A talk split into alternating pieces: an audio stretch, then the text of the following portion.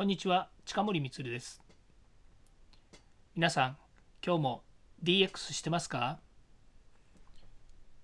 近森光の明日から使える DX 企画書のネタ帳番外編です。今日もこのチャンネルを聞いていただきありがとうございます。今日はですね、えー、改めてですね音声配信をスタートしてから丸4ヶ月が経ちました。本当に今日、え1月9日でですね、え丸4ヶ月なんですけども、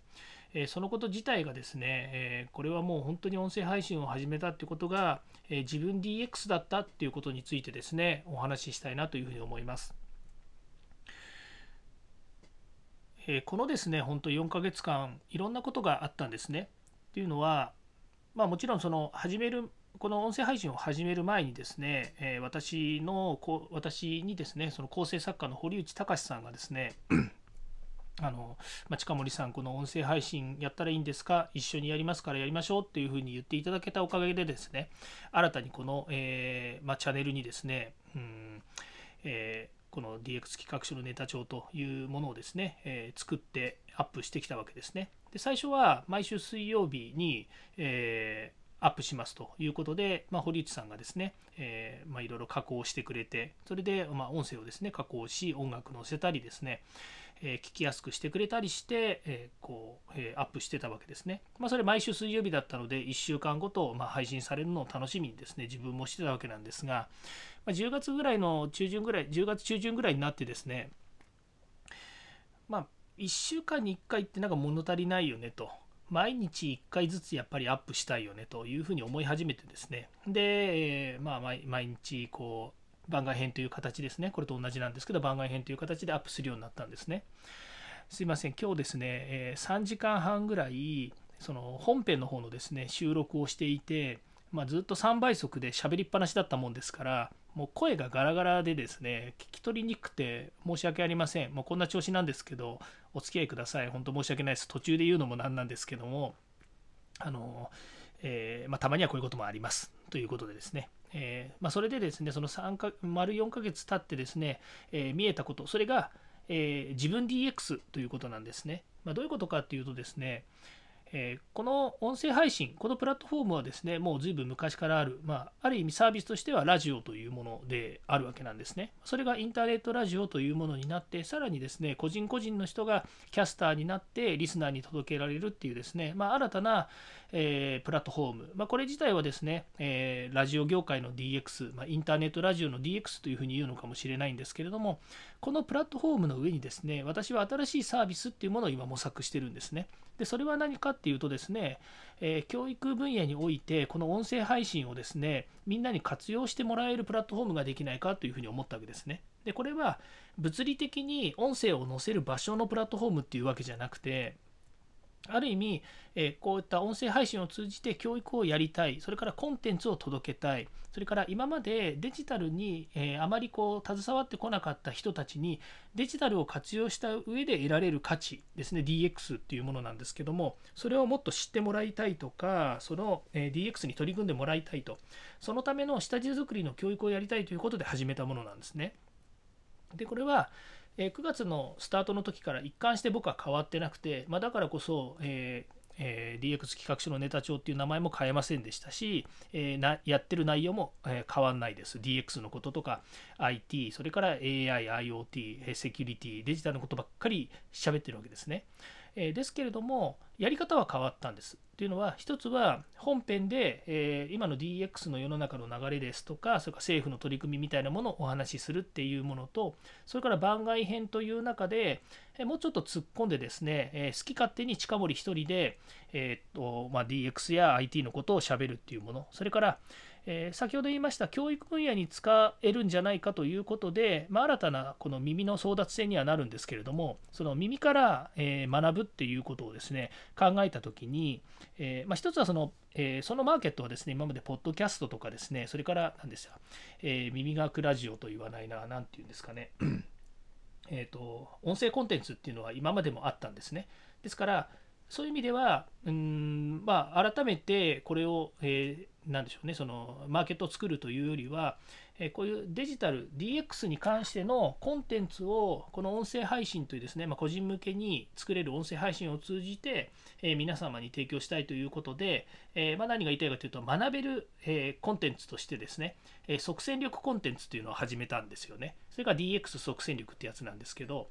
で毎日ですね、えー、えっとまあ、番外編は10月から毎日1本ずつ始めてたまに2本ずつぐらい喋ってたんですね。で、えー、まあ、それでちょっと飽き足らずにですねさっき言いましたその即戦力の方はですね1日3本ぐらいずつこう喋ってるわけですね。ただ、え、プラットフォーム上ですね、え、直接これを今収録してるのはスマートフォンで収録してるんですけれども、え最大10分間までしか喋れないんですよ。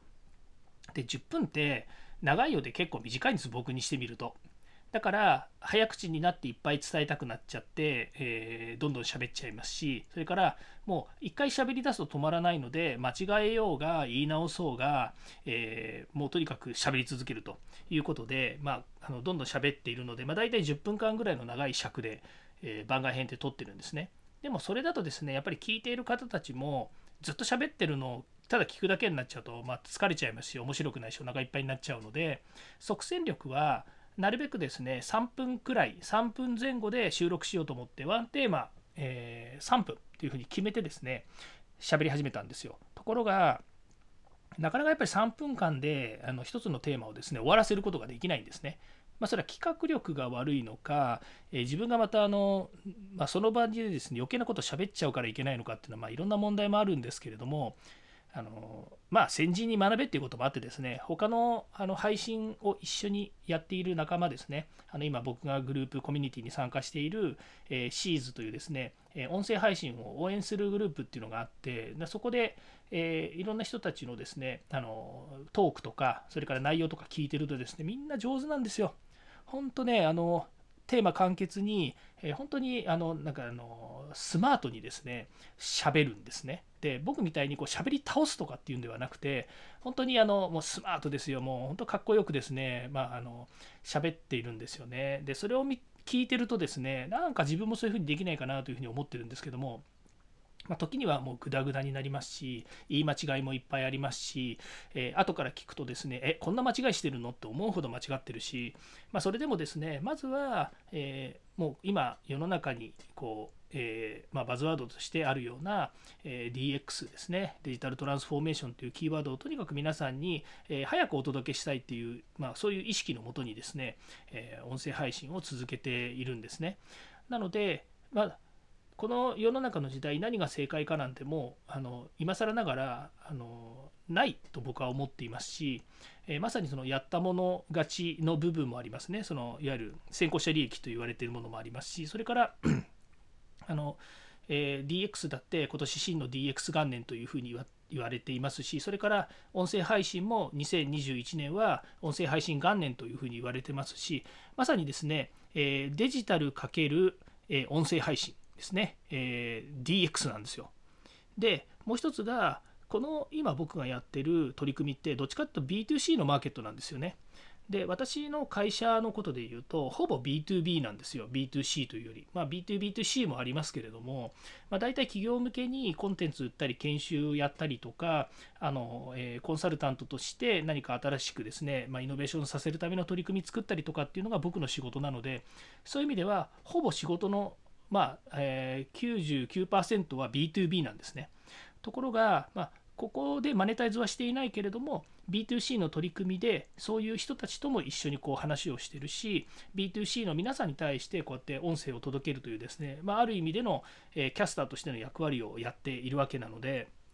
まあ、そういった意味ではですね私にとってもチャレンジだったしこの、えー、音声配信プラスデジタル DX をですね、どういうふうに、えー、まあ、なんですか、形にしていくのかっていうことにおいてはですね、まあ、まさにですね、圧倒的なスピードで、えー、構築し、リリースしているっていう状況なんですね。まあ、1月1日にはプレスリリースも発表させてもらって、B2B 向けにサービスを作るっていうのは、えー、私自身も、えやりたいというふうに思ってます。ただ、これが今度、えビジネス化マネタイズ化できるかどうかっていうのはちょっとわからないので、え今後楽しみにしていただければと思います、え次回もまたですね、え DX に役に立つ話題を提供していきたいと思います。今日は聞いていただいてありがとうございました、えいいねフォローコメントをお願いいたします。近森光でした。ではまた。